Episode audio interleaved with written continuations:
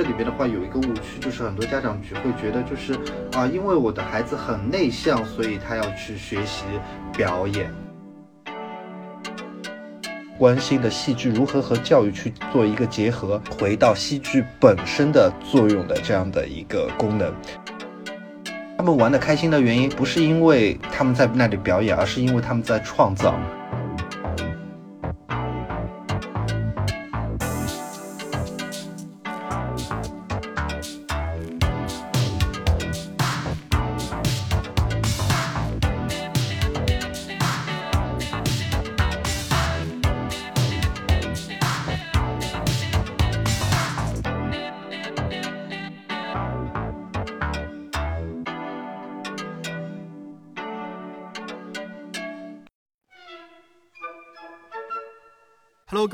朋友们，大家好，欢迎来到新一期的《无问东西 K 十二教育谈话节目》，我是 Reno。说到戏剧啊，不知道各位听众朋友们会想到怎样的一些画面？戏剧在近几年来说啊，大家都知道是越来越多的进入到我们的呃。国内或者说这个国外的教育体制之内。啊，其实我本人的话呢，对戏剧教育这个话题非常的感兴趣，但很可惜我知道的呢还是比较少，所以呢，在这期的节目当中，非常的荣幸啊，请到了一位戏剧表演和戏剧教育的这个专家，随后呢，我们会在这个节目当中啊，和他来详细的聊一聊戏剧教育。或者说教育戏剧究竟是怎么一回事呢？首先，我们先欢迎一下我们本期的嘉宾蛋黄老师。蛋黄老师，你好！你好，Reno，你好，各位听众，大家好。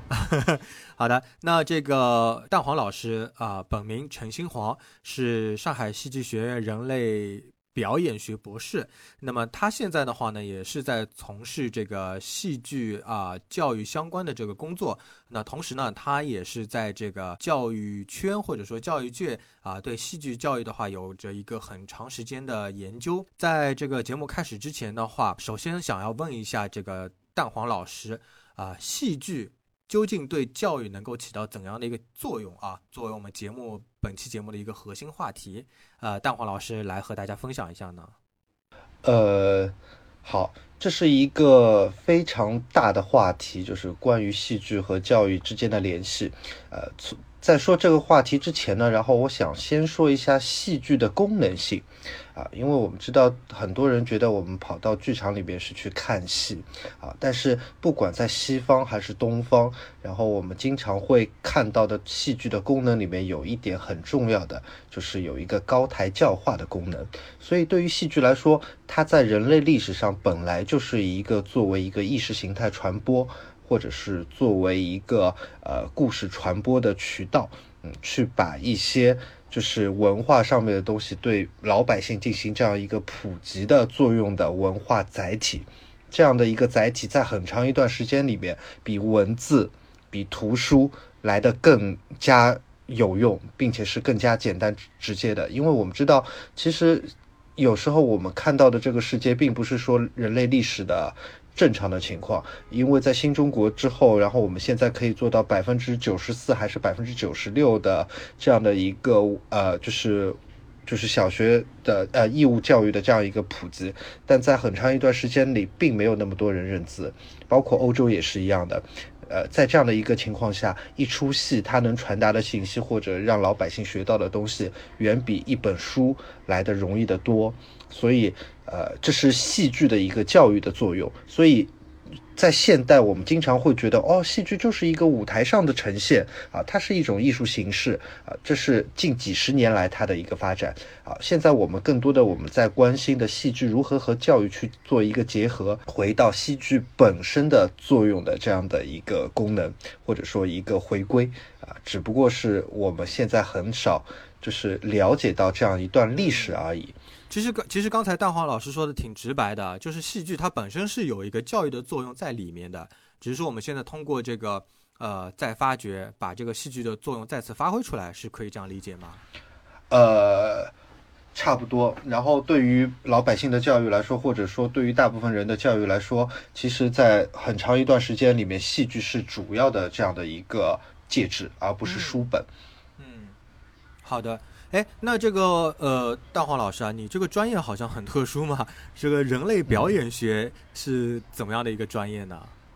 好。呃，人类表演学的话，它本身是一个跨学科的专业，它最主要研究的就是，呃，就是对于戏剧来说，或者对于表演来说，它到底是一个呃舞台型的艺术，或者是纯粹的艺术学的呃表演或者戏剧，还是一个社会学的表演或者戏剧？就像我前面说的，呃，在目前为止的目前几十年啊，社会大发展的时候，我们会看到戏剧或者表演，它慢慢的变成了一个艺术，但是。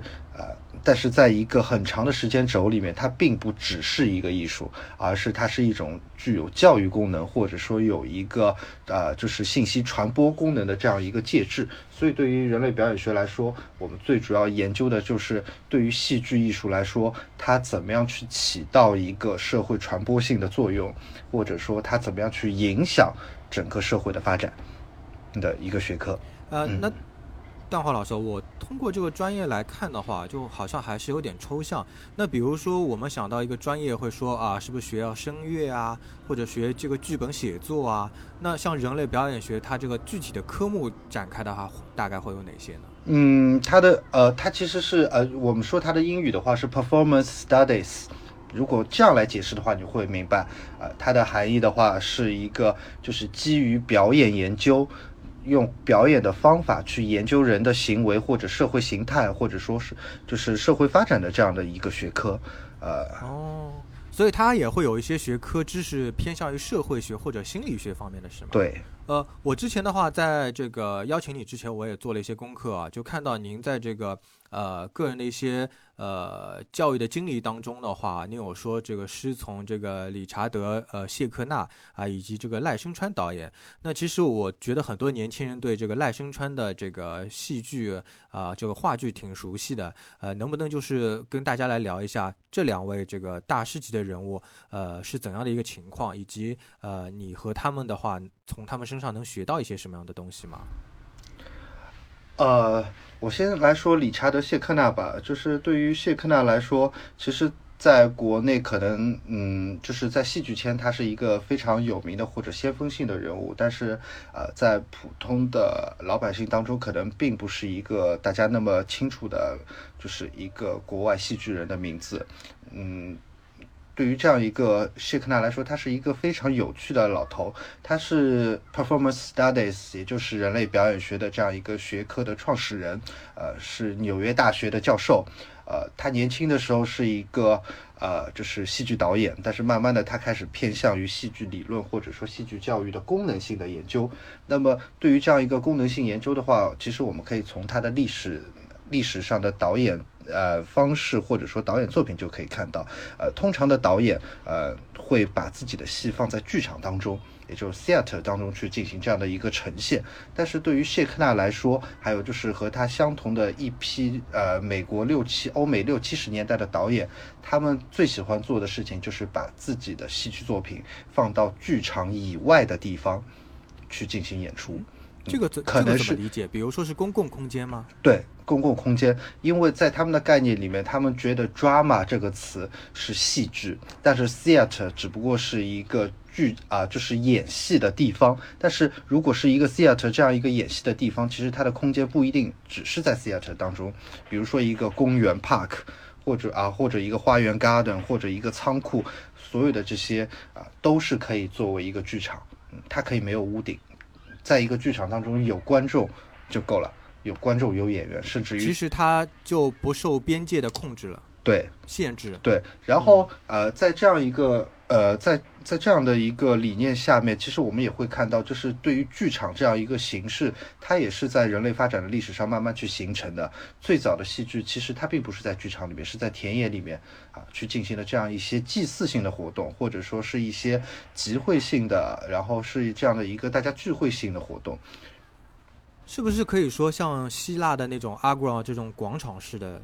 空间，嗯，对，是是这样，就是这是一个，所以我们经常如果大家有空去跑到欧洲去的话，大家会看到很多戏，并不一定啊，除了伦敦西区也好，美国的百老汇也好，这些地方会有它的一些呃，慢慢的变成啊旅游观光性质的剧场啊。除此之外，如果我们样板戏，呃，如果如果我们跑到它的一些社区当中去，或者跑到它的一些学校当中去，我们会看到很多。街头的，甚至于在欧洲也会非常流行，就是广场上的这样一些街头艺术表演。这些表演的话，包括在阿维尼翁也好，爱丁堡也好，这是非常有名的两个戏剧节。在这些戏剧节上，很多演出它不在剧场里面，它是在广场上去进行的，所有的观众都可以去看它。所以就这个，我们可以说到现在我们做的一些戏剧教育的内容，呃，这些针对孩子的戏剧教育，并不是说我们要让孩子去。登上一个明确的上海大剧院也好，或者维也纳的金色大厅也好，我们需要就是给孩子培养的是人生，或者说他的社会就是一个舞台。这个是在这个舞台上，你可以尽情的去展示自己，而不只是说我在一个确定的舞台上，我明确的去登上台，然后就是只是啊观众坐在下面，我在一个高台上进行表演。因为您刚才说到一个没有空间边界界限的这个场地去做这个戏剧，我就想到就是说我们看到在路边的那种街头艺人啊，他如果是说那种像扮机器人、扮石膏雕像的这种街头艺人，他们的这种行为是是可以界定为戏剧吗？或者说他也是一种戏剧表演？呃，我觉得这个问题非常棒，呃，因为。呃，平时我们会对这样的一些艺人，我们对他的呃，就是行为方式，我们用一个词来形容，叫行为艺术啊。大家一直会听到这个词，但是它的英文翻译不是这个，它的英文翻译是 performance show 啊。所以通过这个词，你就会发现啊，原来它也是一种表演。对于他来说，他也是在一个空间当中去做这样的一个展示，所展示的内容是我想把我传递给别人的信息去进行一个传递。所以，当我们把这样的一个 performance show 去翻译成行为艺术的时候，其实我们 把 performance show 给降低了一个层次，就变成了啊，对，嗯。哎，那这个蛋黄老师就还有另一趴的话呢，我们是这个说赖声川这一部分啊，因为我看到其实您的这个经历当中非常的丰富，所以我也只是挑了一些可能听众朋友，尤其是年轻的一些听众朋友们，他们可能会比较相相相对来说比较认识的一些这个名字啊。那这个赖声川这一部分的话，您是跟他就是进行了怎样的一些这个交流或者说沟通的？呢？呃，最主要还是学术方面的吧，因为呃有段时间的话，我们在上海戏剧学院的艺术教育专业，我们一起在带学生的毕业大戏，我有幸作为他的助理，然后来负责这样一个毕业大戏的沟通，包括就是副导演的工作，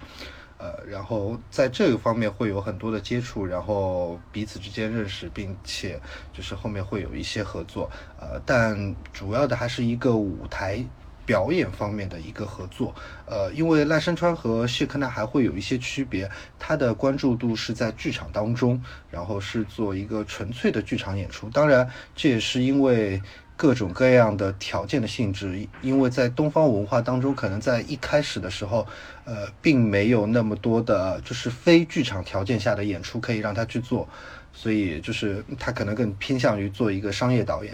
呃，但我相信对于赖老师来说，呃，他一直跟我们讲的是，他也希望能够去做更多的这样的非剧场的戏剧形式的尝试。呃，但目前目前好像没有看到。我我觉得，我觉得可能大众还一时半会接受不了这种形式，呃，比较超前，大概是。那还您这边还有一个经历啊，就是我觉得在这个上海市教委啊，这个戏剧教育教师培训，呃，这一部分的这个呃经历的话，能跟大家分享一下吗？就是说您在这个培训当中的话，呃，你觉得有哪些啊比较有趣的挑战啊，或者说比较呃可以跟大家来聊的故事这方面？啊，除了除了上海市教委的这样一个戏剧教师的培训啊，我们会到每一个区县。包括呃，就是我学校会组织这些老师到上戏来进行，就是关于戏剧教育的这样一些培训之外，我们也会在全国各地去进行相关的语文教师、英语教师或者学科教师的，就是艺术培训。在这个过程当中，我们会发现，其实呢，其实每个老师都很热情，或者说他们很有参与戏剧活动的积极性。这是因为呃，在这近两年国家。教育部提出了一个呃就是学校艺术教育的大的计划。一开始可能很多家长会知道是京剧进校园，然后在京剧进校园之外的话，我们会看到的是一个戏剧进校园。呃，然后在，然后就是戏精进校园，然后这两年的话，我们会呃在学科建设领域的话，其实会有很多很很多好消息是可以和家长一起来分享的。就是说，呃，在之前的很长一段时间内，包括有些家长可能会让孩子们去到一些艺术教育机构去学习戏剧，或者说学习朗诵方面的内容，但是在这方面的话是没有一个严格意义上来讲的全国统一的，或者说上海市统一的。呃，艺术教育或者戏剧教育的教材，那么这近两年的话，上海戏剧学院正在牵头，然后再和上海教委合作，呃，在做这样的一个全国性的戏剧教育的教材。然后这样的一个教材的话，呃，相信在未来两三年内会进入到呃上海，包括乃至于全国的这样一个中小学当中去。那么这样做有什么好处呢？就是我们会发现啊，很多老师他们到戏剧学院或者说啊过来。进行戏剧教育培训了之后，嗯，他们可能学会了一些概念或者理论性的东西，但是，呃，最后他们仍然没有人啊，因为戏剧本身啊，不是戏剧本身就是一种太综合的东西。或者说艺术形态，就是它很难说像音乐、美术、舞蹈一样，就就是你在短时间内马上学会一首歌，或者学会一首曲子，或者学会一段舞蹈，它需要一个长期的积淀的过程。那么，呃，有了教案之后，或者有了就是有了教案标准之后，那么对于老师们来说，他们在学校当中去进行这样的一个艺术普及，啊，会更加的得心应手。就是在我们做了十几年的学校艺术教育、戏剧教育之后，呃，然后包括就是对于教师的培训之后，我们得出的一个结论，或者说目前为止我们在做的呃，就是一些大的尝试，嗯。非常的详细，哎，那可不可以说，比如说上海很多的这个戏剧老师都是经过您手这边培养出来的？啊，不敢当。嗯，其实我知道这个蛋黄老师也有一个呃，差不多是小学年级的女孩女儿是吗？您是？呃，五岁，五岁，幼儿园大班，幼儿园大班。对，因为其实之前也去这个蛋黄老师的空间看到过您女儿。呃，那能不能聊一下，就是说您您自己的孩子的话，平时也会去学习戏剧嘛？或者说，呃，从哪些方面借助这个戏剧能够去来给他进行一些教育的话，啊，包括这个当中的收获是怎么样？呃，首先对于我女儿来说，她是她比较幸幸运吧，因为就是说老爸正好正好是学习戏剧的，所以说老爸是个戏精。那么对于她来说，就是她 她每天在经历的，或者说。他在我们的是不是戏剧空间里面，嗯，他每天在经历的就是这样的一些呃表演，或者说故事的体验，或者阅读，对，然后就每一直在进行这方面的学习。但是有一点我需要强调的是，我并不是让他去成为一个演员，或者说就是我我也不希望他他就是现在就被我定下了一个特性，就是啊，我需要你去成为演员。呃，这是因为这里的话，我想和所有的家长来分享一个观点，这个观点其实我觉得是在戏剧教育当中非常重要的，因为往通常我们在谈到戏剧的时候，百分之九十九点九的人都会认为它是表演，学习戏剧等同于学习表演。但是啊，我们要知道，在上海戏剧学院啊，它的学科方面啊，对于戏剧的学习当中有编剧专业，有导演专业，有舞美专业，有服化专业。嗯，还有灯光专业，还有舞台管理专业，动画制作专业。啊，诶，大家会发现，唯独我没有说戏剧专业啊，我没有说表演专业啊，是表演。有时候我们会放在，就是大家都看得到的地方。但是我今天我想告诉大家的是，在整个戏剧学院当中，它有十几、二十个专业，甚至三十几个专业啊。那么这每个专业都同样重要，重要。在一个舞台上面啊。对于演员来说啊，因为观众能一眼看到演员在台上表演，但其实演员在表演的故事是编剧写的。整个的情节的排列是导演做的，你们看到的每一个灯光，灯光师需要经过四年的学习，他才能够掌握基本的灯光的使用。服化舞美也是一样，我们看到的光鲜亮丽的这些演员，他们的身上的服装和道具都是灯光和服啊，都是服化道具组，他们一点一点自己去做出来的。所以，不只是说表演是学习戏剧，而对于孩子来说，比如说我女儿，她在整她在教室或者说她在整个戏剧学习的过程当中，她学习的不只是说我怎么样去演一个角色，而是说我怎么样去哎自己创作一个小的故事，写一个剧本啊，或者说学习呃灯光怎么样打的效果可以哎呈现出不同的。氛围不同的环境啊，自己可以拿把剪刀去做一些简单的场景啊，把绘本故事或者爸爸讲的故事里面的一些场景自己给搭建出来。这些场景的话也都很有趣啊，也锻炼了他的一个手工能力。而且对于我们来说，当我们在看一个表演的时候，最打动我们的是什么？不是演员本身的帅或者漂亮，不是因为这样一个帅哥或者这样一个美女啊，因为某个情节。啊，就是去世了，或者说离开了，而是因为戏剧本戏剧故事本身它所具有的这样一个矛盾冲突性啊，它可以有的这样一个故事的文学性，让我们被打动了。为什么？啊，但是话说回来，为什么我们会百分之九十九点九的人觉得学习戏剧就是学习表演？这其实是因为我们现在媒体的一个引导，因为很多人都会觉得，当我们看电影也好看电视剧也好啊，某某导演作品下面紧接着就是某某主演某某主演，所以在一个整个的舆论的影响下，会让大家产生这样的错觉。所以，对于我自己的孩子来说，啊，我可能我相信 Reno 在一开始提问的时候，你在问我这样一个问题，我的孩子是不是要学习戏剧的时候，你的想法肯定也是，呃，对于我的孩子来说，我是不是要让他去学习表演？但但其实很多孩子在我的教室当中，或者在我们的课上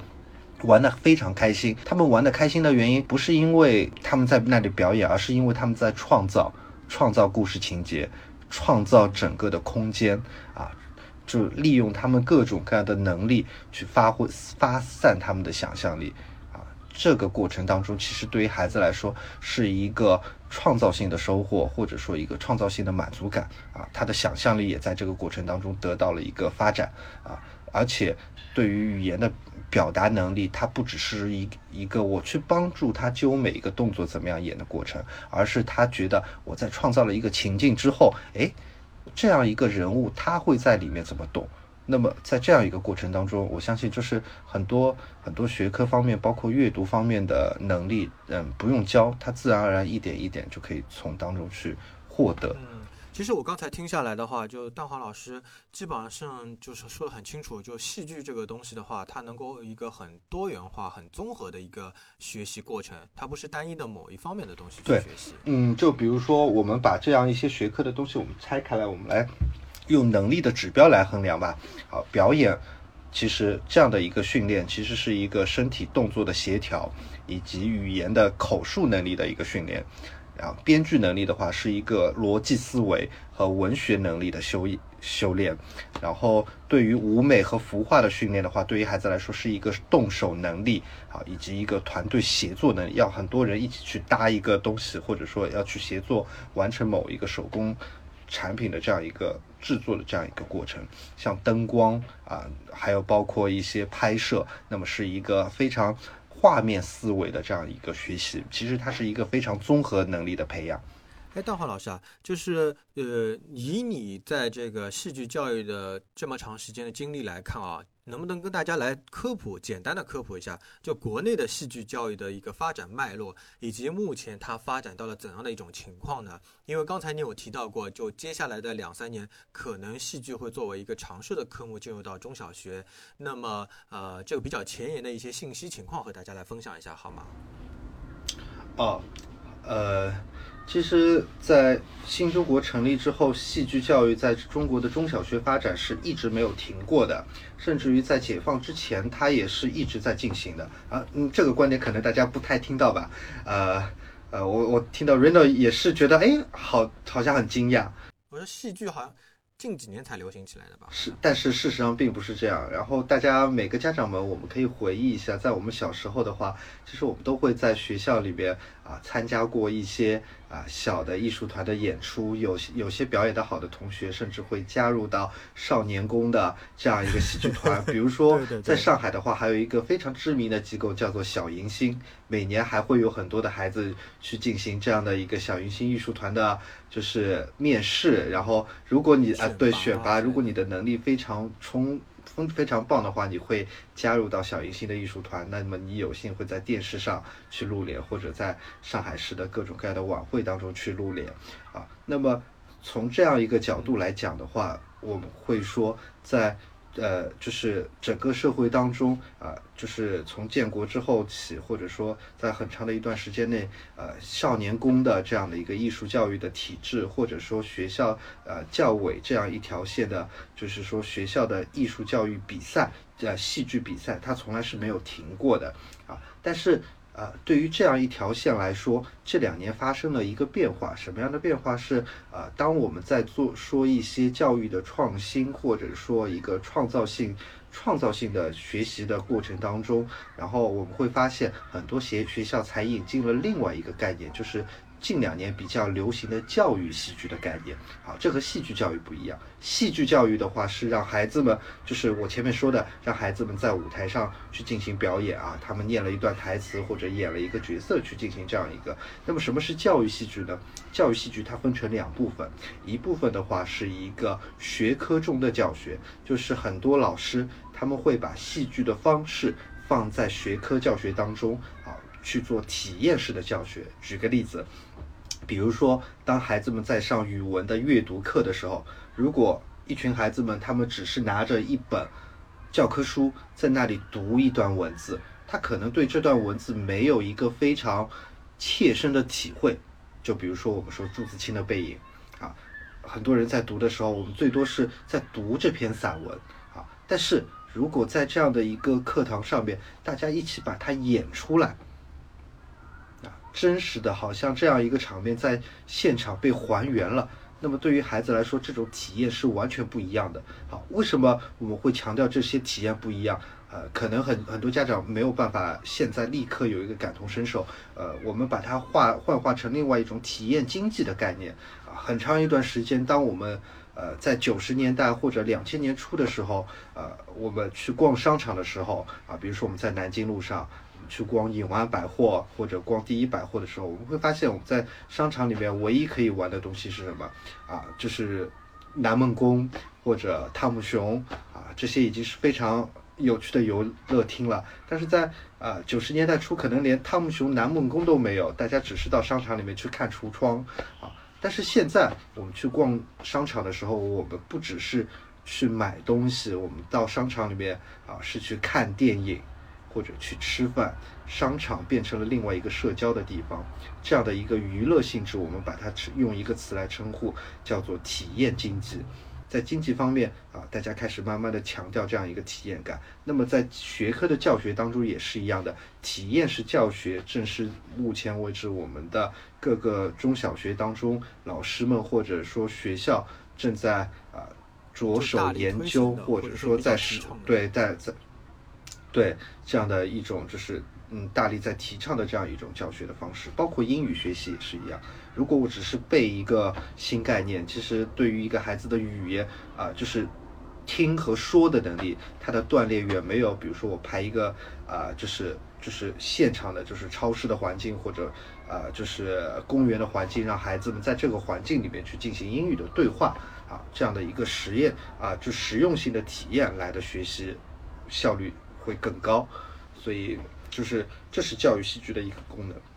另外一个功能的话，就是我前面说的，就是当我们把表演这样一块传统少年宫的比赛当中的东西弱化的时候，我们会发现戏剧的其他功能对于孩子的人格培养会起到非常重要的作用。就比如说我们前面说到的，就是啊，当孩子们要去写一个剧本的时候，他需要去换位思考不同的人物从自己的角度会说什么样的话。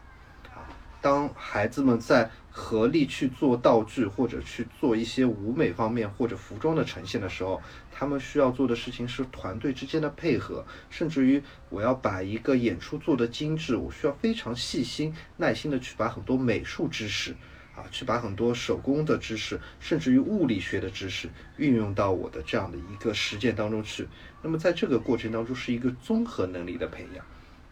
所以，就是这是目前为止我们可以看到的，呃，在进入两千两千年或者说二零一零年后世博会之后，然后我们会看到的学校艺术教育的一个突飞猛进的发展和重大的变化。是。那我们现在就国内来说的话，它这个戏剧教育对师资啊、场地啊以及这个课程设置的要求是怎么样子的呢？它是不是已经有一套比较明确的规范化的一套标准的东西？嗯，这套规范化的标准的东西，就是我前面在说的，就是说，呃，包括上海戏剧学院，包括中央戏剧学院，呃，一些。重要的就是开展这样一些学科的学校，他们正在紧锣密鼓的去进行。呃，因为这样一个学科，不要说在中国，其实在欧美也是一个非常。全新的领域，啊，虽然说欧美国家他们会做了几十年，差不多四五十年的这样一个时间，但是在这个实践过程当中，也是慢慢的在摸索一条他们自己的方式。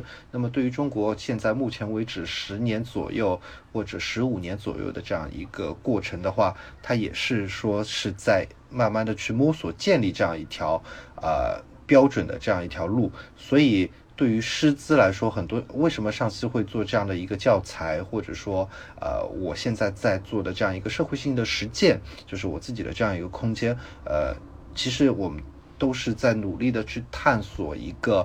就是对于戏剧教育也好，教育戏剧也好，它的一个呃标准化的模式到底可以是做成什么样子的。我我其实比较想想问的是，呃，就不是在上戏或者说这种专门的这种呃教育的地方啊，就如果说一般的这种公办学校或者说这个呃私立学校，他对这个场地或者说这个课程会有一些要求吗？这个是源自于我之前在一所学校，就是有跟这个戏剧教育的老师交呃交流过，他当时是在国外留学，但是他 留学完了之后，发现回到这个国内，他这个戏剧教育的这个背景呢。专业背景好像就不太有用武之地，我是这样的一个感觉。呃，的确存在着这样的问题，呃，这个是很正常的。就是说，因为呃，我们就说一个情况吧，就是戏剧教师在呃大部分的中小学当中，他是没有一个戏剧教师编制的。啊，这是一个很有趣的现象，就是你会看到音乐老师的，就是啊艺术老师的编制有美术老师或者音乐老师的编制，但是戏剧是没有的。对于大部分老师来说，他们是一个外聘性质的，哪怕是他是进了编编制之后，他也会去负责一些其他学科方面的就是教学工作。呃，对于学校来说，我觉得这是一个慢慢的，或者说对于整个教育教教育的行业来说，它是一个慢慢的、慢慢的去做一个规范化的这样的一个过程。啊，然后对于学校的场地来说，其实戏剧。它并没有一个严格意义上的我要用一个什么样的场地去做表演，或者我要去做演出。就像我前面说的，任何地方都是可以作为这样的一个剧场，只不过有的学校它可能会呃需要去做一些仪式感更强的，或者说呃这样一个更具气的，就是更正规化的舞台，所以啊家长们也会需要去看到这样一个舞台的呈现。所以有的学条件比较好的学校。啊呃，比这比条件比较好的学校，它就会有这样的一些剧场。黑匣子的话，其实也是一个呃比较全新的概念，并不是每个学校都会有或者每个学校都会接受的这样一个概念。据我所知的话，呃，全上海并没有多少所。应该是十所以内的学校会有黑匣子的空间。呃，如果是家长的话，他面对这种戏剧教育的课程啊，或者说外面有很多的一些机构啊，呃，甚至说有些学校里面，他也确实会开设一点这个戏剧相关的课程。呃，家长怎么去做一个评判呢？就是说自己的孩子适不适合，或者说有没有必要去这个接触戏剧教育这块东西？嗯，我觉得家长们还是有必要的吧。就是说现在的戏剧教育的话。呃，不管是在学校也好，还就看孩子是不是外向吗？嗯，不管是在学校也好，还是外面的很多的类似的机构也好，就是对于孩子来说，并啊，当然这里这里边的话有一个误区，就是很多家长只会觉得就是啊，因为我的孩子很内向，所以他要去学习表演，他可以练胆子。对，有的家长觉得哦，我的孩子已经非常的外向了。啊，他根本不需要学习表演，他马上就能站在舞台上啊。呃，很简单，我就在这里举一个例子。首先，第一个例子是，并不是每一个人在没有经过训练的情况下，或者在没有就是呃学习过技巧的情况下，他可以站在一个两三百人的啊观众席面前去进行顺畅的表演或者顺畅的表达的。对对对，同意。并不是，并不是说因为你能说会道，或者说因为你性格开朗，你就可以立马站在那里。这样的天才有，但是数量很少很少。啊，然后这是第一个例子。第二个例子的话，啊，我们会说到的是，啊，有很多演员，你在生活当中接触他们，你会看到其实他们话不多，很内敛。他们他们并不喜欢多说话，但是一旦到了舞台上，你会看到一个截然不同的人。他可以把梁朝伟。啊，OK，很好的例子，这是一个，你会看到他会竭尽所能的，然后去把自己的能量啊，自己能够做的这样一些表演去做到极致。所以，呃，如果从表演层面上我们去说啊，我们是不是要让自己孩子去学习戏剧？那我觉得性格开朗与否或者内向与否，不应该是家长去把它作为一个评判的标准的去看待的。然后，但是如果我们跳过啊，就是我们跳过这样的一个表演的学习之外，就像我前面说的，然后我们从整个的人格的培、人格的塑造或者一些艺术素养的培养方面来看，对于大部分的孩子来说，他们是需要戏剧的啊，哪怕不是戏剧，那么舞蹈、美术、音乐也是需要的，但是。戏剧的话，它会是一个更综合性的，就像我们前面说到过的，它既有文学素养的培养，也会有就是美术应用的培养。因为我们知道很多孩子现在都在学画画，但是我就问一下大家，那么学了画画之后，这样一个绘画的能力，对于孩子来说，除了在一张纸上去把自己想画的东西画下来，呃，这些孩子有没有想过他的绘画能不能放在其他地方去产生其他的作用？因为我们要知道，对于绘画这样一门技能来说，它在整个的社会发展的过程当中，它是起到了和照相机一样的作用的。甚至于在现代现当代美术的发展过程当中，它是紧紧的和社会思潮的变化去结合在一起的，并不是一个人我会啊像照相机的一样把这幅画复制下来的人，我们就把它称为画家。相反，这样的人很多，但是。他们并并没有为大家所知。我们现在所有知道的这些非常著名的画家啊，他们的绘画一定是和呃社会去紧密结合在一起的啊。比如说有一个画家叫班克斯，他画过一幅画叫《女孩与气球》，这是苏富比拍卖行前段时间在拍卖的一幅画，大概拍了两百二十万的啊，两百三十万呃英镑。但是当拍卖师把一个锤子就是落锤成交的时候啊，班克斯在这幅画里面装了一个机关，是一个碎纸机，对，对，然后他就把这幅画给毁了啊。然后我们会发现，哎，这时候艺术家他和这些作品啊，他用这些作品去表达了一些他对社会的观点也好，或者他去介入到了整个的社会生活当中去。那么对于孩子来说，不只是学习舞蹈，不只是学习美术，那么在戏剧当中，他们需要知道我怎么样去运用我学习的这样一些东西。嗯，啊，再再举个例子，我的一个好朋友，他是一个青年舞蹈家，啊，当很多其他的舞蹈家，嗯，他们还在剧院当中去排练怎么样跳舞，或者说，呃，在教着其他孩子怎么样考级的时候，诶，他最喜欢做的事情是前面昨天他发的一个朋友圈，是她和她的丈夫在一个海岛上面。纪念他们的结婚纪念日是用一段舞蹈呈现，然后他平时的他平时的旅行啊是在埃菲尔铁塔前面跳舞，是在白金汉宫门前跳舞，他会跑到敦煌的沙漠里面跳舞。他在每个地方的记录都是用他的舞，他就是这才是舞蹈能够带给我们的东西，而不是说只是一个考一二三四五六七八级，呃，然后这样考出来级，其实对于孩子来说。他并不是学会了舞蹈，而只是学会了一个形体上的动作。那么对于戏剧来说，所有的戏剧课程是告诉孩子们，你的你所学会的这样一些艺术形式，它可以怎么样去使用。然后，当然在这个过程当中，我呃，就是我还要强调一点的是，就我并不是说其他的音乐、美术、舞蹈啊这样的艺术些艺术形式，家长可以不要让孩子去学习，我觉得很重要。每个孩子都需要有一个这样的基本技能的学习，但是在这些基本技能学习的基础上，那么戏剧教育它是一个涵盖所有面的提升啊，告诉孩子们啊，我怎么样去把我会的这些技能技能去做一些社会的连接，或者我怎么样把它们综合性的去进行一个像一个表现。纽带一样的。对，哎，那其实呃，我们刚才聊了很多关于国内的这个戏剧发展的一些情况。就我不知道蛋黄老师的话，您之前是否有去国外看过他们一些戏剧教育的这个相关的一个情况呢？这一方面的话，是否有？对，啊，好，呃，然后我觉得这个问题也非常棒，就是就是因为前面我们都是在做一些纵向的梳理嘛，那么我们去做一些横向的这样一个呃国际上的一些对比的话，其实也可以帮助家长们了解为什么我们需要让孩子去学一些戏剧教育。呃，我说一个很有趣的现象啊，就是呃，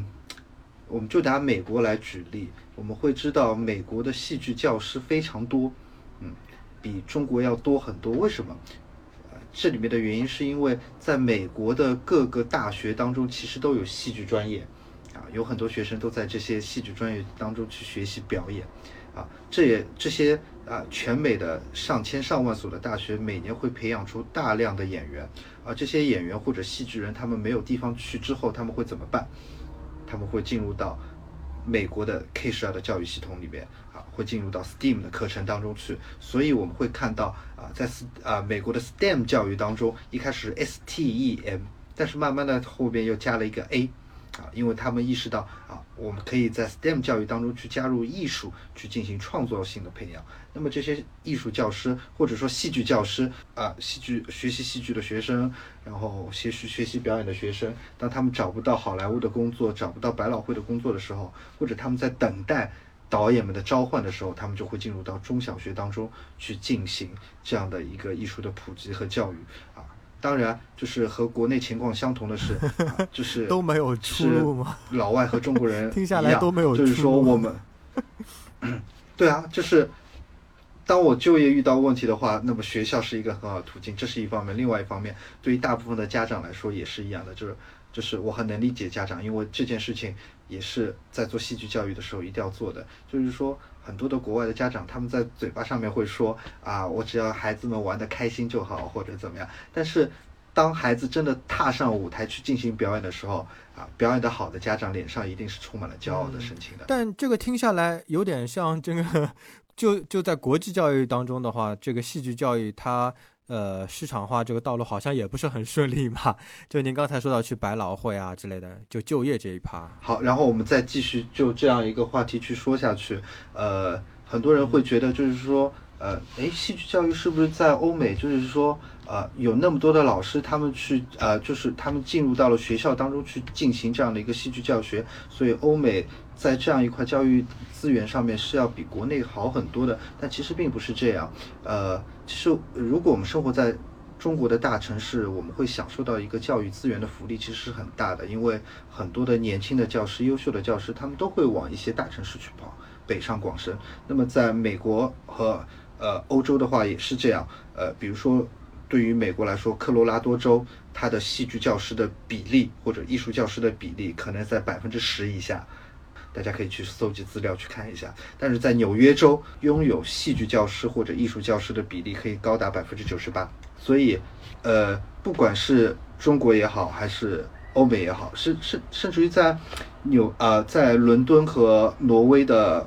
奥斯陆也是一样的。呃，奥斯陆会集中了整个挪威大量的这样一些戏剧或者艺术教师啊，他们的大学培养体系当中的很多教授，呃，可能都不是在挪威上课，然后他们会跑到伦敦去上课，然后就是从伦敦定期飞到奥斯陆，然后来进行这样的一个就是教师的培训。所以就是全世界其实都是一样，教育资源一定会向呃经济发达的城市去倾斜。所以就是我们会看到呃在一些呃，教育资源比较丰富的城市当中，艺术教育或者戏剧教育，它在呃在欧美它是如火如荼的展开的，因为它集合了全美或者像伦敦的话是全欧啊这样一些优秀的就是戏剧人才或者说表演型的人才，或者说编剧人才，他们集中在这些高校当中，或者集中在这些高中、初中小学当中去谋一份工作，所以他们会创造出各种各样有意思的戏剧课程。但是目前在国内的话，现在这样的教育资源的话，可能上海和北京会相对来说比较多一点，因为上海和北京有中央戏剧学院，有上海戏剧学院，而在其他的，比如说广州和深圳的话，就会面临一个难题，并没有那么多的戏剧老师，因为广州没有广州艺术学院或者广东艺术学院，所以在上海的话，我们会看到，呃，上戏在和。呃，华师大也好，和上海市教委也好，在进行这样的一些戏剧教育进课堂的课题的研究啊，在中戏的话啊，就是国家教委和就是中央戏剧学院啊，或者说北京市教委在和中央戏剧学院会进行这样的一系列的这样课程的研究，甚至于在这两个城市当中，演员其实也是过剩的，所以这些老师们他们会有可能进入到中小学的课堂，但是这样的数量还是相对来说偏少的。它不像欧美那么夸张，就可能就是全美国的老师都往，啊，就是就青年演员们都往纽约或者往洛杉矶涌，啊，然后在国内的话，可能大家都是往横店影视学院去啊，影影视城，横店影视城，然后去去过去，所以说就相对来说，呃，在教育资源上面，然后上海和北京占了一个很大的优势，所以我们才会有一个错觉，觉得目前为止在中国，呃。艺术教育或者戏剧教育，它正在非常，呃，开始热火朝天的进行一个普及，然后，但其实，在全国范围内并不是这样啊。可能全国范围内的话，一些省会城市，像郑州啊，像武汉，像嗯，那个叫什么，就是啊，对，类似的省会城市，相对来说，戏剧教育或者呃，教育戏剧它的普及性，或者说能关注到这一些层面的。有识之士会比较多一点，但是呃，教师数量的话，可能数量还是很少，并没有一些，并没有上海和北京那么多的一些教师数量。所以说，对于上海的家长来说，其实呃，或者对于上海和北京的家长，对，是一种机会，就是说，呃，这是一些教育资源上可以有的一个得天独厚的地域上的优势吧。是的。好，这个非常感谢这个陈新黄啊，蛋黄老师，嗯，没叫醒，然后跟我们分享了那么多这个戏剧教育的东西啊。然后的话呢，在这个呃节目当中的话，呃，您是不是可以再跟我们分享一下，呃，您自己崇拜的这个戏剧教育家，或者说这个戏剧演员呢？啊，这个，或者说这个理由是什么？呃。这个，我想我就不说什么戏剧教育家了吧，然后啊，说两个剧作家，这两个剧作家他们对现当代欧洲，或者说对于呃我们现在看到的戏剧影视作品，会呃就是起到一些非常深远影响的。呃，他们两个都是英国人，一个名字叫做肖伯纳，还有一个人。呃，还有一个名字叫做王尔德。哎，大家在想，王尔德和肖伯纳他们，他们不是作家吗？怎么又会变成戏剧家呢？啊，很有趣。他们的作品在产生重要影响的过程当，啊的这样一些因素当中，有一点是非常重要的，他们是两个非常善于使用悖论的编剧和作家。啊，悖论是什么意思？他们会去探索啊。就是在自己的戏剧作品当中去探索一些诸如上帝搬起石头一砸了自己的脚这样的一些，就是呃，就是这样的一些两难的困境的问题。就是对于人来说啊，我们会看到在啊，在很长一段时间当中啊，我们甚至于可以在说，在古希腊戏剧当中，可以在中国神话故事当中，大部分解决问题的人。啊，解决一个故事当中问题的角色是神或者外来的人，或者动物或者妖怪，一直到二战结束之后，我们才会看到，在一个故事当中解决问题的是人本身，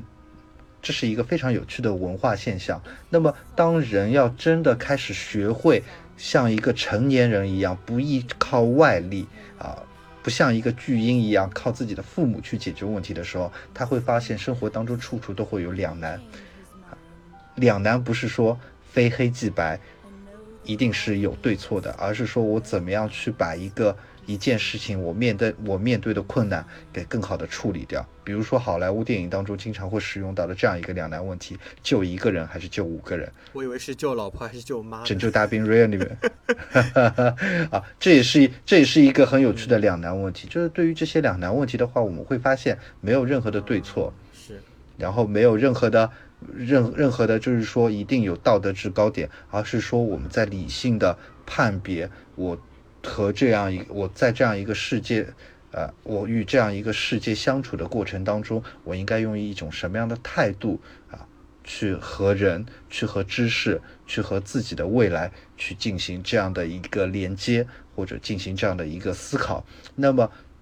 这个才是对于戏剧来说最重要的一个，呃，我觉得任何一个演员，他如果只思考啊，我如何去站在舞台上，或者任何一个导演啊，和孩子们说啊，你在台上怎么样去演好一个哭戏啊，那我觉得对于孩子来说，这样的收获仅仅是他学会了啊，在众人面前去假装啊，这是一个非常重要的词语，假装我在干什么。而真的真正的演员，他或者说真正的呃，就是在学习戏剧的孩子，或者学习戏剧的成年人，他们在学习的东西，恰恰是我怎么样啊，在生活当中去面对这个世界，我怎么样去了解这样一个世界，以及我怎么样去处理我在。像成年人一样去处理各种各样独立的处理各种各样的问题。我觉得反向思维有点像在一个需要这个去假装的场合下做一个真我的那种感觉。对，因为呃，因为恰恰我们现在太强调人设嘛。对对对对。掌声送上，这个非常谢谢蛋黄老师跟我们科普了那么多关于戏剧教育的这个话题啊，在这个节目最后的话呢，我也给。蛋黄老师做一个广告，谢谢。其实蛋黄老师他是有自己的一个戏剧空间的。如果呃听众朋友们你在上海的话啊，可以到这个上海闵行区的中根漫游城啊，或者很简单，你可以网上搜索一下这个是不是戏剧空间啊，在这个戏剧空间当中的话呢，就能够啊看到蛋黄老师和他的这个团队啊，现在也在做一些呃小朋友的这个戏剧教育的一些这个。呃，普及和这个科普这一方面的这个工作，对，好的好的，那谢谢蛋黄老师抽时间跟我们分享了那么多，哎，真的是学到了不少。感谢各位，呃，各位爸爸妈妈们，各位听众们，然后来收听我们这这一档节目，啊，也希望就是也也祝福我们的 Reno 这个栏目越做越好，谢谢，谢谢。好，那再次感谢蛋黄老师，我们这一期的节目就到这里了，拜拜，拜拜。